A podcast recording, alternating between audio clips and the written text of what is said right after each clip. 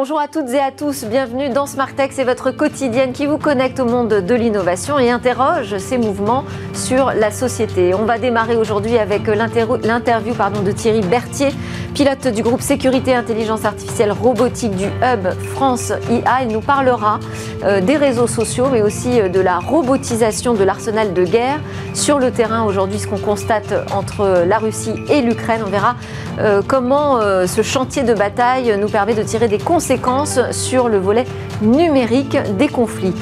Et puis euh, le cœur de cette émission sera dédié comme tous les jeudis au débrief de l'actualité. On parlera de l'accord qui a été trouvé autour du Digital Market Act pour euh, contrer euh, la présence parfois anticoncurrentielle des GAFAM sur le terrain du numérique. On parlera aussi de Google qui espionnait les messages et les appels téléphoniques des utilisateurs Android ou encore du cloud qui pourrait être soumis à la copie privée. Entre autres news qu'on évoquera avec mes deux débriefeurs et on aura aussi une connexion avec euh, un salon qui se numérise à grande vitesse. Et puis on aura rendez-vous avec le sens de l'IA. On reparlera de l'intelligence artificielle comme sujet majeur pour euh, cette nouvelle présidentielle qui nous attend. Et Smartech se conclura par la séquence Et demain, comme euh, à chaque euh, journée, l'occasion de décrypter cette fois avec euh, des lunettes futuristes une autre actualité, une intelligence artificielle française devenue championne du monde de bridge. Mais tout de suite, c'est le moment de l'interview. On va parler donc de réseaux sociaux, robots, sans doute de nouvelles armes de guerre.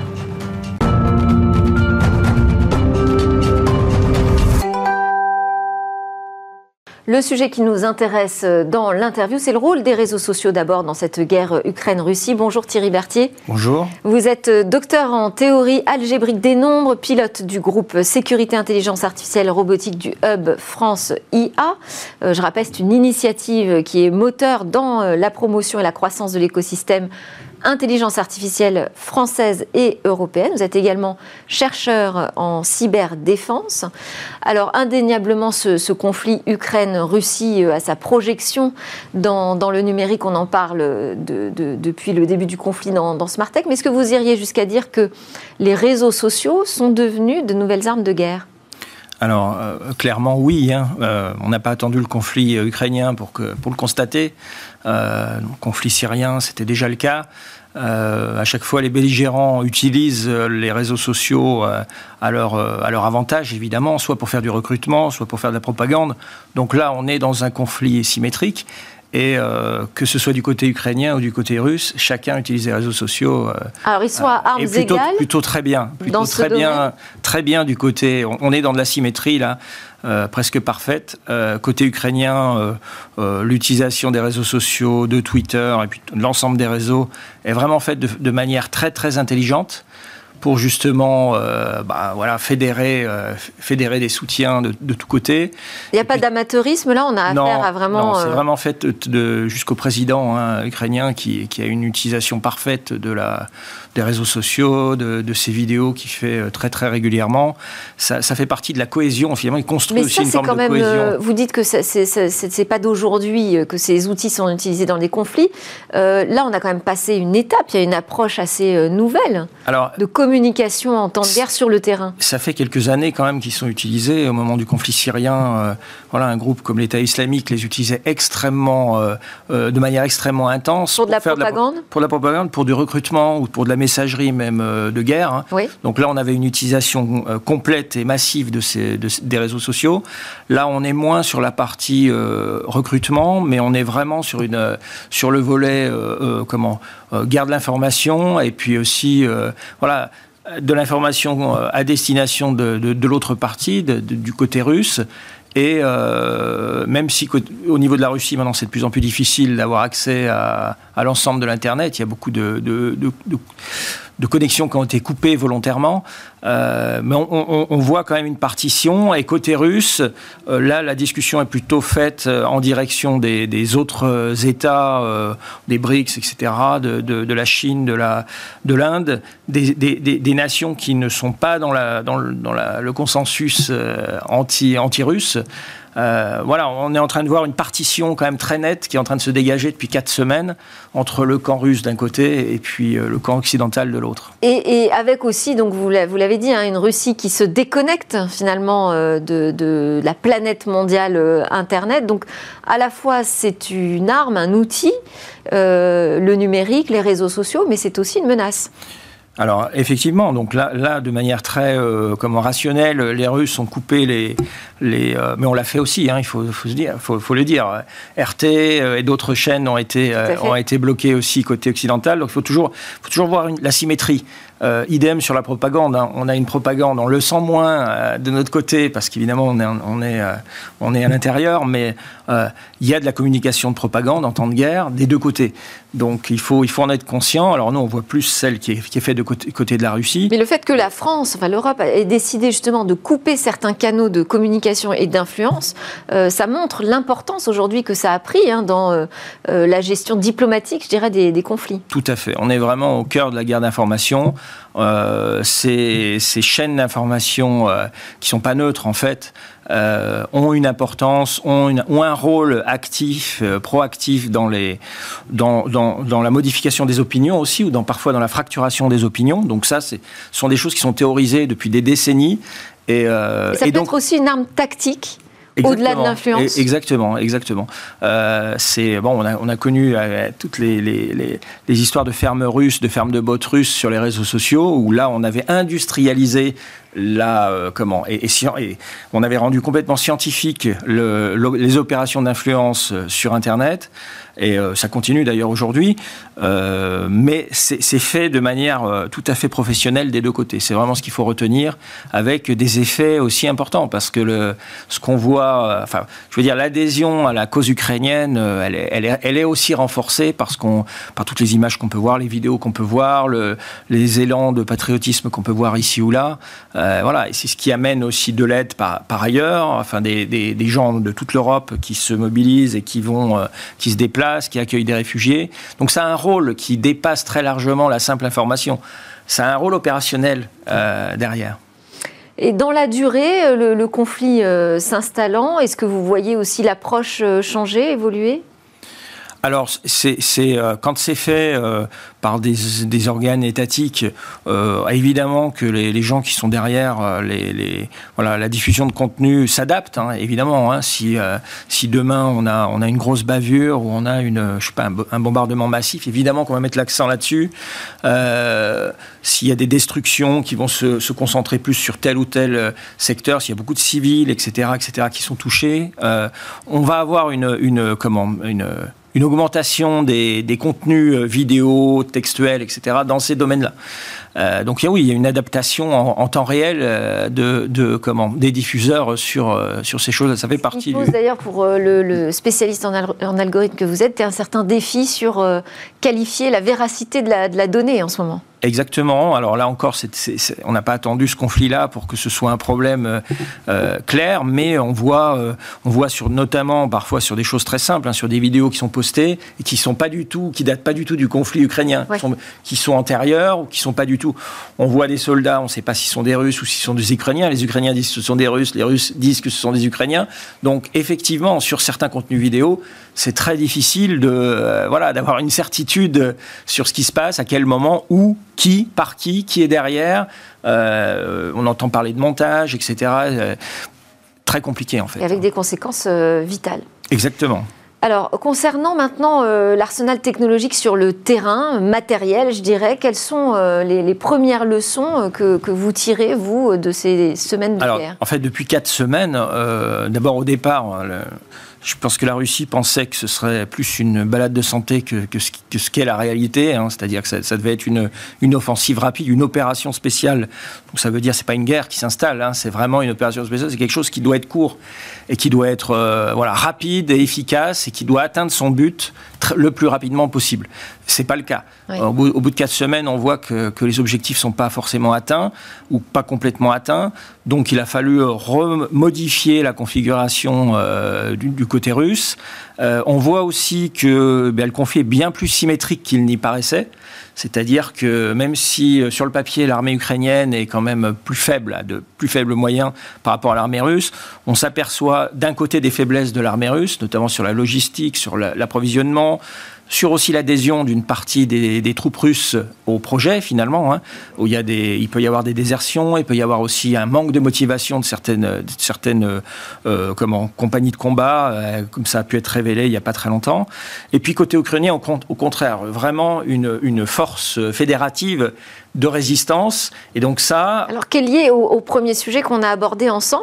Mais là, je voulais, moi, vous faire euh, vraiment rentrer sur le terrain des outils technologiques que vous voyez se déployer, puisque vous avez publié une tribune euh, en début de semaine avec euh, le député Fabien Goudfard, membre de la Commission de la Défense nationale à l'Assemblée. dans cette tribune, vous dites « Tirons les enseignements d'un conflit de haute intensité aux portes de l'Europe ».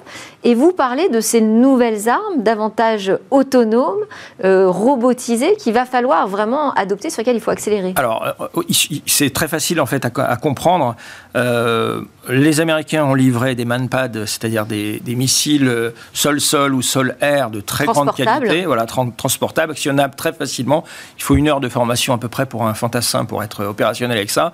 Ce sont des, des, des lance-missiles qui sont très efficaces notamment contre les blindés. C'est pour ça que la Russie a perdu énormément de blindés. Les pertes russes, essentiellement aujourd'hui, ce sont des équipages dans des chars et dans des blindés qui se font euh, neutraliser euh, par des, lance-missiles euh, portatifs, portables, donc notamment des javelines.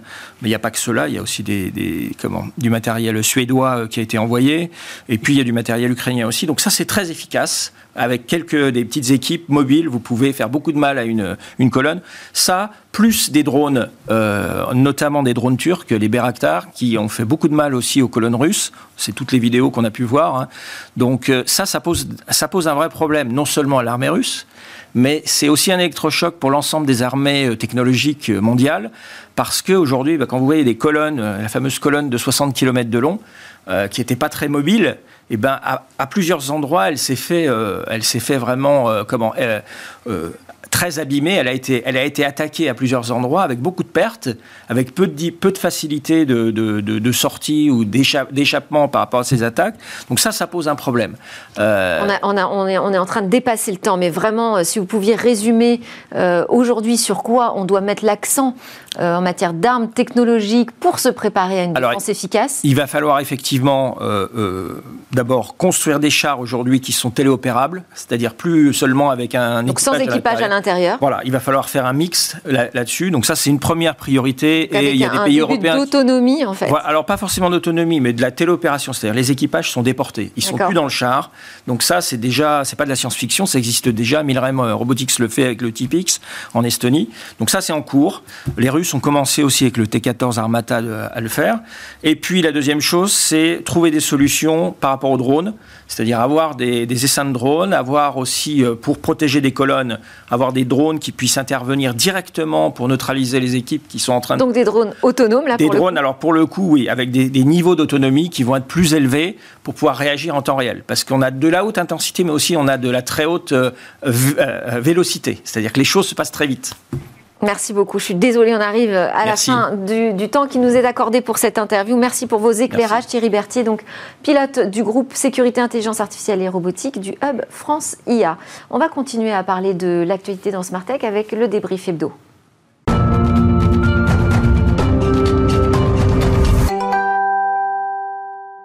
Alors, pour débriefer euh, cette euh, actualité très riche euh, aujourd'hui, j'ai convié Alain Staron, évidemment, comme toutes les semaines pratiquement, président, cofondateur d'Artifil. Bonjour Alain. Et maître Vanessa Bouchara, qui est associée fondatrice du cabinet Bouchara Avocat, parce qu'on va parler beaucoup de l'actualité de, autour de la régulation. Donc, vos éclairages me semblaient importants. Et puis, on aura également avec nous à distance Claire de Longeau, directrice du salon Muséum Connexion, puisqu'en ce moment se tient un salon sur euh, la culture, le tourisme, mais qui est envahi par les technologies. On verra ça avec elle tout à l'heure. On va commencer donc euh, par euh, la grande actualité, je dirais, de l'Europe. C'est quand même cet accord qui a été trouvé pour instaurer un nouveau cadre réglementaire du marché numérique. C'est le Digital Market Act. Euh, plusieurs points dans, dans, ce règlement européen qui euh, a été acté, mais qui n'est pas encore opérationnel, il hein, faut, quand même le préciser. Euh, qu'est-ce que vous retenez déjà, peut-être Alain, qu'est-ce que vous retenez dans les grandes lignes de ce DMA Ça tient en deux mots, la fin des plateformes. Ah eh la fin. Et eh oui, les plateformes sont nées de faire des croisements. La prédication, là, Alain. vous savez, tout, tout, cycle a une fin. Euh, ça fait longtemps qu'on se dit que winner takes all, la plateforme prend tout, et les autres bah, les autres, ils en ont marre, donc ils vont finir par réagir. Et comme ils sont exempts, qu'ils peuvent pas bien réagir, nouveau règlement, ce nouveau règlement va les aider. Mais pourquoi fin des plateformes? Parce que ce texte consiste à bloquer toute tentative de faire trop de synergie à l'intérieur de son activité, ce qui est l'essence même d'une plateforme. Vanessa Bouchara, donc si on détaille un petit peu plus ce qui, ce qui va changer, il y a notamment un point qui euh, rejoint ce que, dit Alain, c'est l'interopérabilité des, messageries.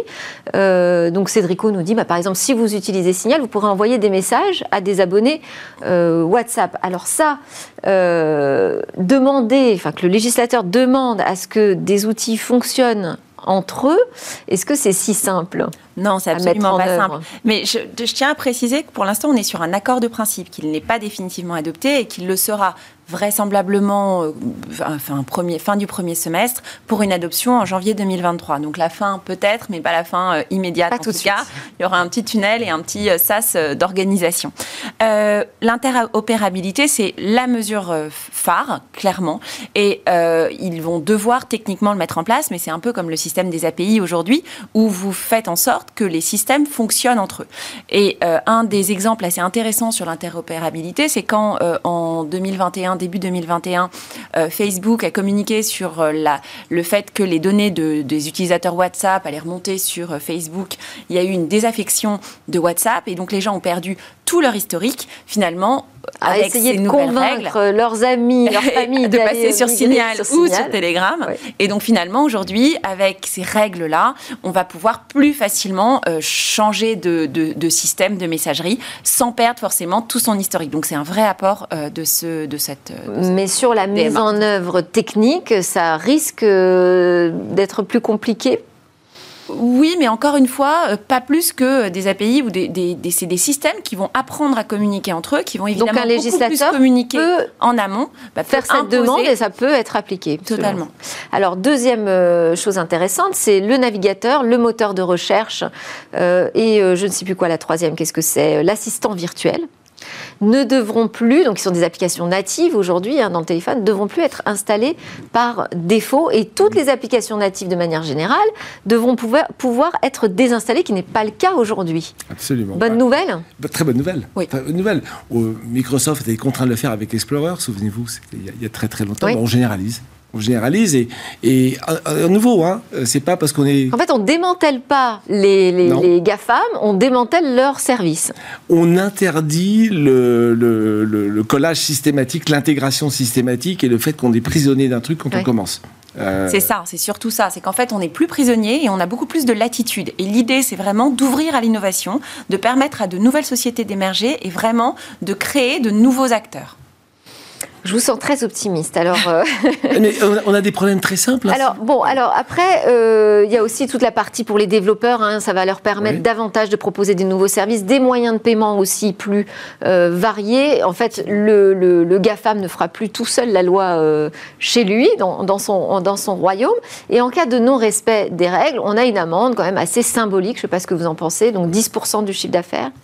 c'est plus que symbolique. C'est une grosse amende qui peut être portée à 20 20% en cas de récidive. il y a encore des sanctions complémentaires qui ne sont pas encore euh, très claires, mais qui seront prévues euh, au bout de trois récidives sur une période de 8 ans. Ah, il prévoit de démanteler, je crois. Oui, carrément. On serait capable d'aller aussi loin, d'appliquer. Parce que bien sûr qu'on puisse le faire voilà. Il y, a, y a la volonté, l'affichage, mais après, est-ce qu'on est capable d'appliquer ce qu'on dit? Alors ça, on va le voir à la pratique, c'est-à-dire qu'en fait, euh, comme tout parce qu'aujourd'hui, le, le, RGPD, par exemple, n'a pas fait grand mal hein, pour l'instant. Les sanctions, il y en a quelques-unes. Il y en a, a peut-être pas autant qu'il devrait y en avoir ou d'autant qu'on aurait attendu. mais finalement, il y en a quelques-unes et les sociétés se sont habituées à ces règles et les, et les, appliquent de plus en plus. Et, pas forcément très bien. on a sans arrêt des, Il y a quand même une, prise de conscience assez forte aujourd'hui. Mais le régulateur doit souvent redire c'est pas assez simple pour pouvoir cliquer sur la croix non, je ne veux pas. C'est pas toujours facile, parce qu'il y a des règles, par exemple Google Analytics, on nous dit que c'est c'est pas acceptable ou ça, ça, gère des transferts de données qui sont pas euh, bah qui sont pas qui sont pas qui sont pas légaux. Et euh, finalement les sociétés continuent à les exploiter parce que c'est comme ça qu'elles fonctionnent. Tout n'est pas toujours simple évidemment. Est-ce que vous pensez, vous, Vanessa Bouchara, qu'avec ce DMA, ce Digital Market Act, aujourd'hui, euh, vous aurez les moyens d'agir plus efficacement en cas de, de, de débordement de la part d'un géant du numérique? Est-ce que ça vous donne suffisamment d'armes? Alors, euh, tout dépend du régulateur et de la manière dont ça va être euh, opéré. C'est-à-dire que si effectivement ils sont euh, plutôt actifs et ils surveillent activement et il y a des systèmes de notification qui, aident à, à, rationaliser le système, oui. Là-dessus, je ne peux pas complètement répondre aujourd'hui. Donc on verra ça en 2023. C'est ça. On espère. Euh, bon, allez, deuxième sujet. Donc pour montrer que tout ne se passe pas merveilleusement bien, même au royaume du RGPD, du règlement sur la protection des données personnelles, c'est qu'on a appris que Google espionnait euh, ses utilisateurs Android. Quand on dit espionner, euh, c'est, ça va très loin en fait. Hein. C'est la collecte des messages, des textes, et aussi la récupération de beaucoup d'informations autour des appels. On le sait grâce à un document de recherche publié par Douglas Douglas Leitz, professeur d'informatique au Trinity College de Dublin. C'est surtout une étude qui a été repérée par The Register, hein, qui nous a permis euh, euh, d'ouvrir les yeux là-dessus. Le professeur en question a appelé Google, les a informés euh, des débordements et Google a reconnu les faits. Pour l'instant, on n'a pas de réaction du côté de la Commission européenne. Bah, voilà, application native, donc qui va être plus difficile à Google Message et Phone pour et les appels. Et donc pas de demande de permission.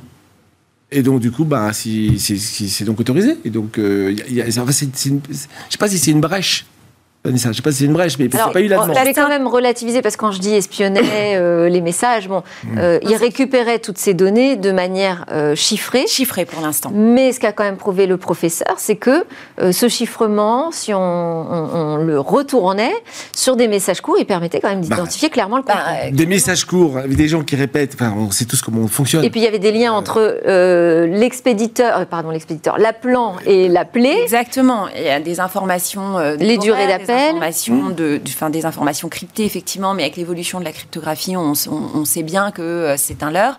Donc finalement, on a beaucoup d'informations et peut-être que le DMA nous permettra d'éviter ce type de dérive, puisqu'on était bien sur des applications natives.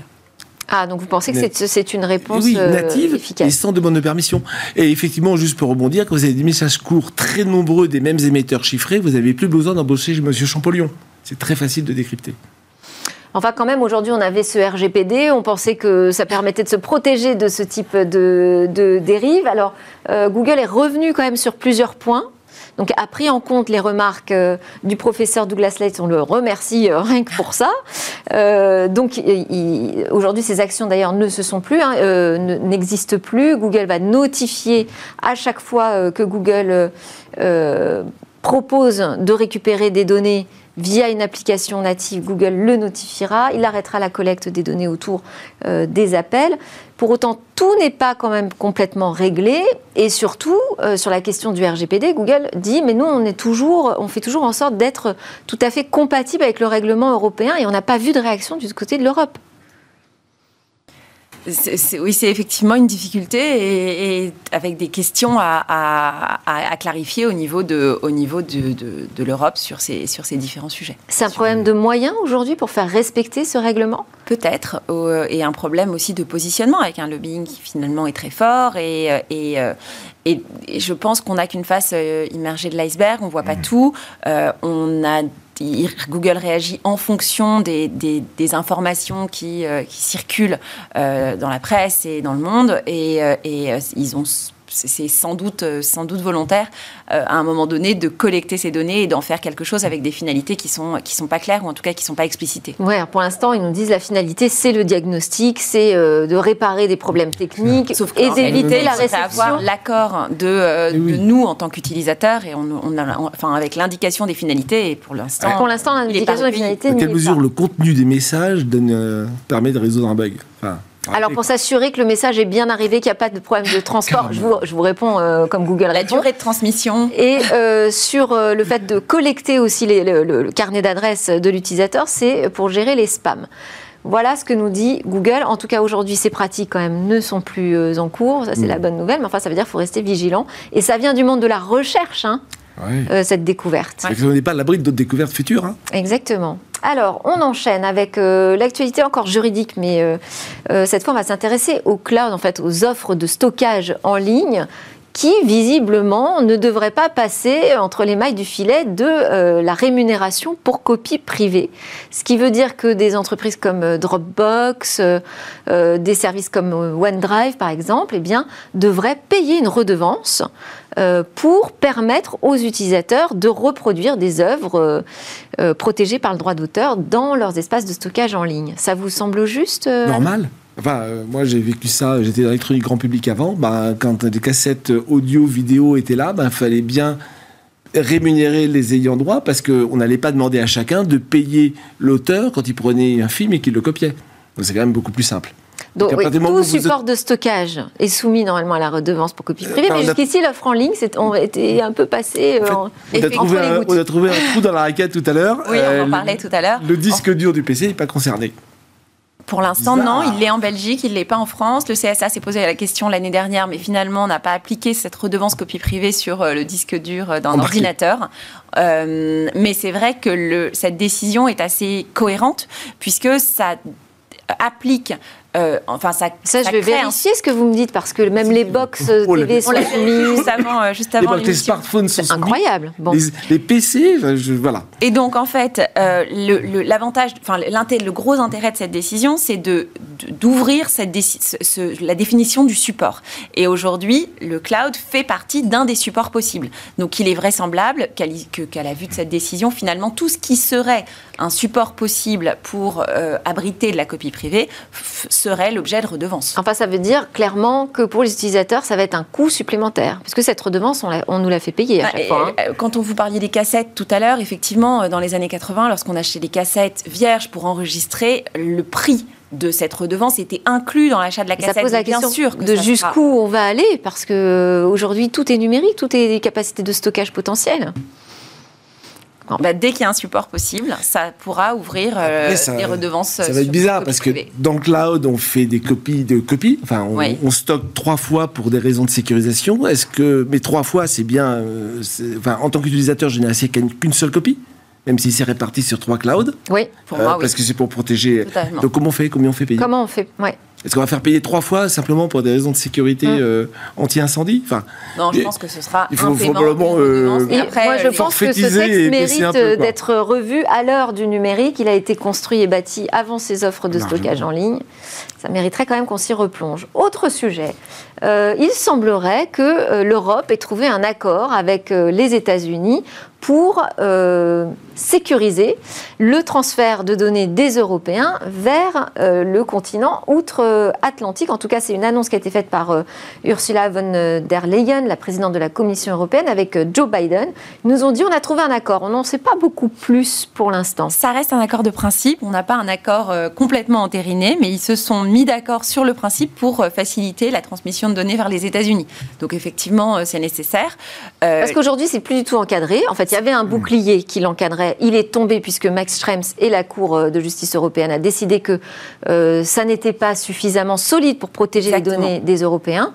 Alors, qu'est-ce qui pourrait aujourd'hui faire changer euh, ils ont, ce, ils ont, ce, contexte? Dans ce nouveau Privacy Shield, si jamais il rentre en application, ils ont essayé de mettre un certain nombre de, de nouvelles règles pour euh, sécuriser le, le, le, le consommateur, l'utilisateur et finalement la transmission de données vers les États-Unis. Euh, Max Schrein, donc, qui est cet activiste autrichien dont vous venez de parler, a d'ores et déjà considéré que ces règles n'étaient pas suffisantes, que le gros, la grosse difficulté qu'on a aux États-Unis, c'est vraiment les services de renseignement qui ont accès à à l'ensemble des informations et des données qui, qui transitent sur le territoire et qu'il engagerait une action devant le CJE par des voies plus rapides que les fois précédentes parce que je vous rappelle Après, on parle d'un ensemble de règles, de garanties contraignantes pour limiter l'accès aux données par les autorités américaines chargées du renseignement. Est-ce que les Américains seraient prêts à changer leur loi de ah, renseignement pour les Européens? C'est bien ça. En fait, si les Américains on, y croit deux secondes, Alain On pourrait euh, bah, envisager quelque chose, mais s'ils ne changent pas leur loi, malheureusement, on sera au risque d'être bloqué. J'ai juste lu un arrêt euh, du mois de mars, donc euh, ce mois-ci, qui invoquait la raison d'État pour que le gouvernement américain puisse faire ce qu'il veut. Et bien sûr. Sous prétexte de raison d'État, il n'a de rendre compte à personne. Mais Je connais aucun État, d'ailleurs, qui accepterait de rendre des comptes à quelqu'un. Aucun. Enfin, la France non plus. Et puis on peut imaginer qu'en tant que conflit, plus rien ne tienne. Mais exactement. Et, ce qui est très embêtant, c'est pas, c'est, enfin, pour moi en tant qu'entrepreneur, c'est la, c'est l'espionnage industriel. C'est pas tellement euh, de savoir qui fait quoi, même s'il utilise des, données privées pour faire pression sur des entreprises. On l'a vu dans le passé. Euh, on ne va pas revenir là-dessus. Mais de manière plus générale, toute entreprise qui utilise une boîte américaine, même si le stockage est en Europe, une boîte américaine pour stocker ses données. Toutes ces données secrets industriels sont dans les mains des Américains. Ça veut dire qu'il faut héberger euh, votre activité dans un cloud euh, français ou européen. Tenu, par une entreprise française. Tenu par une entreprise française. Et c'est ce que nous faisons. Exactement. Bien sûr. Je ne vais pas faire de publicité, mais on a choisi un opérateur de cloud français. Après, ces annonces euh, sont, sont, sont, intéressantes, mais elles créent une vraie incertitude pour les entreprises, parce que pour les entreprises, ça peut être très difficile de fonctionner avec des, des transferts de données vers les États-Unis qui ne, qui, ne, qui ne marchent pas. On, va, on, va, on va se connecter avec euh, Claire Delongeau, la directrice du salon Muséum Connexion. Bonjour. Euh, alors, le salon a ouvert ses portes euh, hier, il est encore ouvert aujourd'hui. cette édition 2022, elle est bourrée de technologies.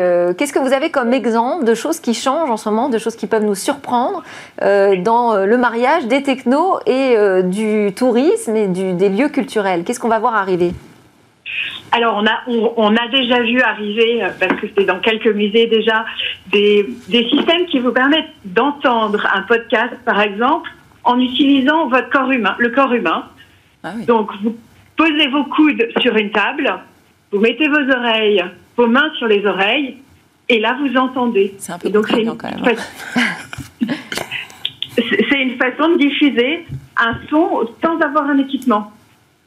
Et euh, on, a eu euh, pendant un temps, euh, on a rêvé de, porter des Google Glass dans, les, dans les musées. Finalement, ça n'a pas pris. Qu'est-ce qui pourrait marcher demain, selon vous? Quelle est la grande tendance? Bah, Les Google Glass, ça n'a pas marché parce qu'il y a besoin d'équiper les gens. Et le vrai sujet, c'est de faciliter la visite. Et la visite, pour qu'elle soit facile, il faut ajouter le moins possible de choses aux visiteurs. Donc ce qui marchera, c'est le jour où on n'aura plus besoin de lui fournir quelque chose pour accéder à un contenu. Et donc là, vous allez nous plonger dans euh, le métavers, dans les, expériences immersives euh, en, réalité virtuelle C'est un des sujets ici, effectivement. Euh, on a eu deux conférences sur ce sujet-là ce matin. une autour de Éternel Notre-Dame, qui a lieu actuellement à la Défense. et puis un autre exemple au musée de l'Ermitage, où il y a eu euh, une expo complète dans le métavers. Merci beaucoup Claire Longeau. Je suis désolée, on n'a pas eu le temps de vous garder très longtemps parce que euh, l'actu est également très riche. Donc euh, bah, pour ceux qui veulent en savoir plus, il suffit de se rendre au musée, au salon Museum Connection 2022. Bon, l'actualité, c'était aussi la disparition de l'inventeur du GIF, hein, Steve Wilhite. Euh, dont le gif préféré d'ailleurs était le Dancing Baby. L'actualité, c'est aussi le sacre d'Apple aux Academy Awards avec Coda qui a euh, obtenu un Oscar du meilleur film, un long métrage inspiré d'ailleurs euh, du film français La famille Bélier, diffusé donc sur le service de streaming Apple TV. Et puis l'actu, c'était aussi cette campagne vidéo pour lutter contre les stéréotypes où on a vu toutes ces stars de la French Tech se prêter au jeu des questions comme si elles étaient ils étaient des femmes. Merci beaucoup Vanessa Bouchara, associée fondatrice du cabinet Bouchara, avocat, et Alain Staron, président cofondateur d'Artifil. Juste après la pause, on se retrouve, on va parler d'un ministère du numérique.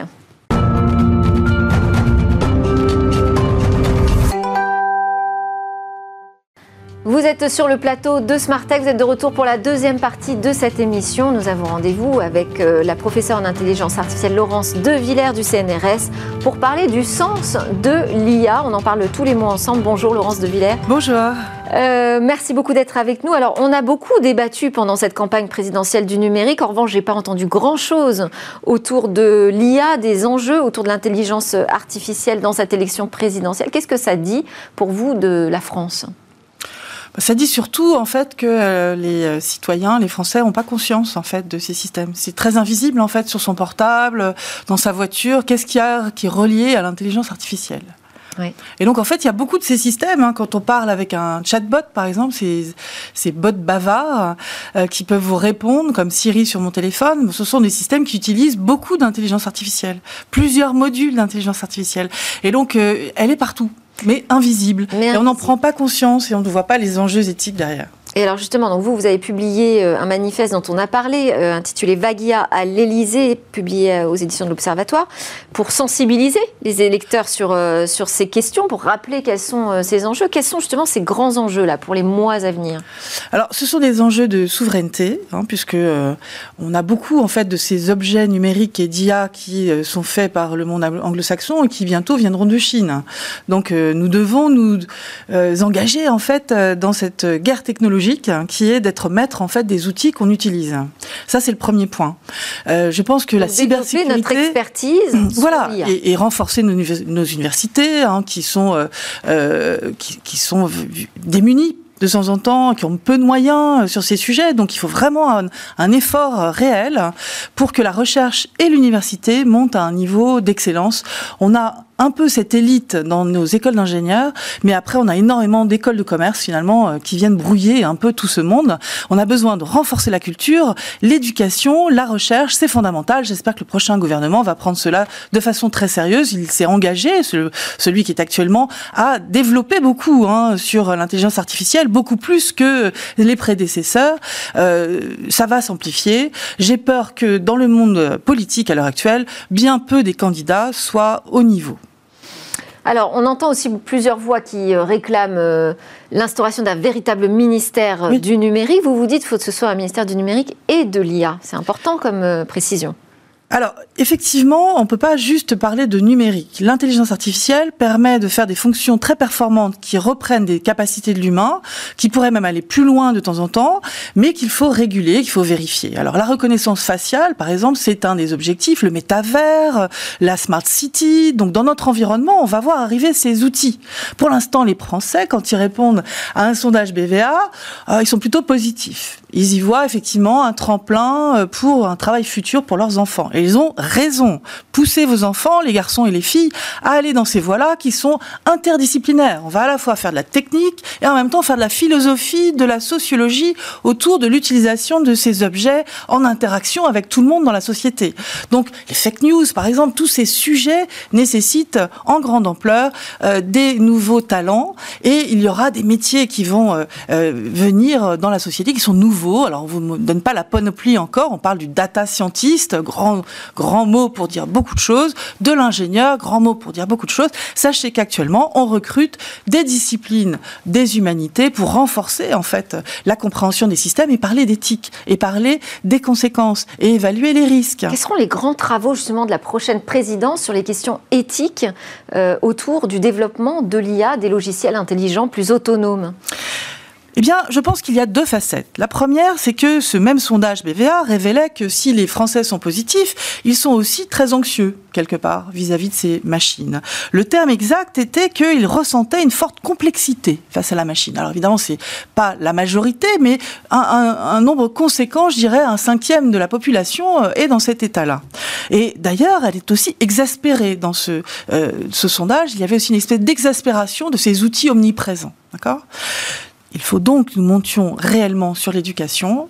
Et euh, il y a eu déjà des premiers discours montrant que certains voulaient pousser à ce que le code soit appris dès la cinquième à l'école. Et je pense que c'est une excellente chose, à savoir que le code n'est pas juste savoir programmer, mais c'est effectivement les concepts derrière, la façon dont on les utilise et l'éthique donc ça, c'est la première partie. Comprendre finalement. Il faut comprendre absolument, faire monter le niveau de compréhension et de culture scientifique et humaniste autour de ces sujets qui diffusent dans toute la société. Alors, il y a un sujet sur lequel l'éthique est très attendue, c'est la reconnaissance euh, faciale. Là, pendant euh, le quinquennat précédent, il n'y a eu aucune expérimentation qui a été menée. On a Cédrico qui nous a dit sujet hautement inflammable. Ah euh, bon, vous êtes plutôt déçu qu'on n'ait pas réussi à travailler sur ce sujet. Vous pensez qu'on a pris un retard qui est pénalisant?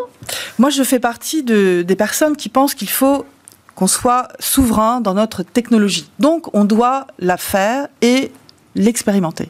Et donc, effectivement, il faut faire des bacs à sable pour regarder quels sont les effets positifs pour la sécurité des citoyens de la reconnaissance faciale et en même temps comprendre dans quel cadre il faut l'interdire parce que pour les enfants, ça serait traumatisant dans tel cadre ou autre. Donc, on voit bien que c'est cette balance entre sécurité et finalement le respect de chacun de sa vie privée qui, en, qui est en jeu.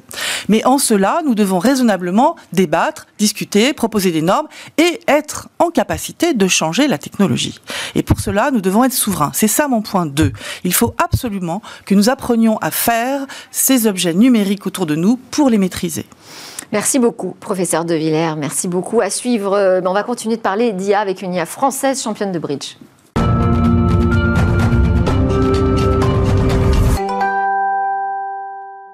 Et demain, notre Zoom quotidien sur l'innovation avec Eva aujourd'hui. Bonjour. Bonjour Delphine. Donc vous allez nous présenter cette IA championne du monde de bridge. Tout à fait Delphine, cette prestation incroyable est signée Nukai, une start-up française et elle a réussi, vous le disiez, il y a quelques jours à Paris, un défi inédit, battre huit championnes et champions internationaux de bridge. Nook, de son petit nom, a réussi à faire mieux que les champions dans 90% des 50 parties jouées durant le challenge. C'est une prouesse puisque le célèbre jeu de cartes restait encore jusqu'alors trop complexe à gérer pour les machines. Bon, un challenge, mais enfin on connaissait déjà des IA qui avaient battu euh, des champions euh, d'échecs de jeux de Go Bien sûr, Delphine, on s'en rappelle de l'IA AlphaGo de DeepMind, filiale britannique de Google, capable de battre, là vous le disiez, les plus grands champions du jeu de Go, forçant même, je ne sais pas si vous vous en rappelez Delphine, le champion sud-coréen Lee Sedol à se retirer des compétitions professionnelles. Énorme défi là aussi, parce que si les règles paraissent simples en apparence, le Go reste à ce jour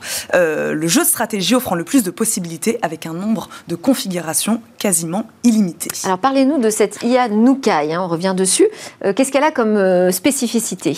Eh ben, même si l'IA a gagné, je vous le disais, face aux grands champions, l'objectif en fait, c'était pas la victoire Delphine. La plus grande avancée ici, c'est sa capacité à expliquer ses choix en fait. Un défi pour ce genre de réseau de neurones dont les décisions sont souvent indéchiffrable, même pour les créateurs. Euh, et pour cela, elle repose sur un modèle hybride bien particulier. L'intelligence symbolique, d'abord, c'est-à-dire l'accumulation de règles logiques, et l'intelligence numérique aussi, qui représente ici l'ingestion d'énormes quantités de données par des réseaux, par des réseaux de neurones. Donc ça, c'est le comment, Delphine. Pourquoi maintenant c'est si important d'expliquer ces performances? Eh bien, cette explicabilité, elle est fondamentale en fait pour les acteurs de l'intelligence artificielle, le but étant que l'humain garde toujours la main et ne se fasse pas dépasser par sa créature. Si on prend l'exemple là du bridge Delphine, les joueurs doivent prendre des décisions en essayant de deviner d'après les actions des adversaires et de leurs partenaires comment sont réparties les cartes. Eh oui, explicabilité hautement euh, cruciale dans de nombreux secteurs euh, stratégiques où se développe l'IA. Merci beaucoup Eva Bensadi. Merci, Merci à, tous de nous avoir suivis. C'était Smart Tech, votre émission sur l'innovation et les questions qui euh, bougent dans la interessiert dich.